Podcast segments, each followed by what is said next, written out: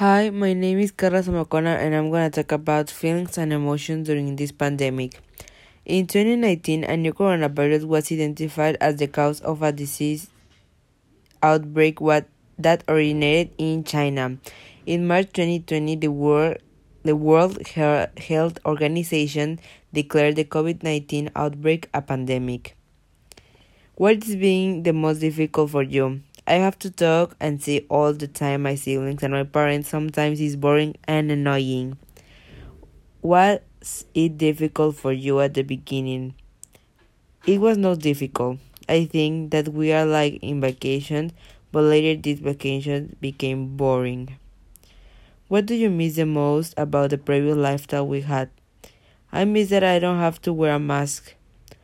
That and that I have to go to school. Are you are you the same person now?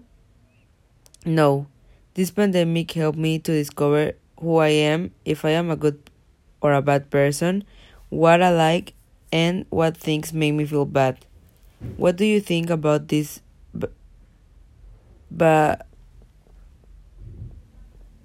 vaccination. I think that it's cool that we have the opportunity to have the vaccine. Tell me your final opinion about this year being in closer talking about your feelings and emotions. Sometimes I feel th- that I was impressioned. The first months on this pandemic were so cool, but later I feel suffocated. The internet didn't function as well as the beginning. My siblings started fighting for dumb things, and my parents were stressed.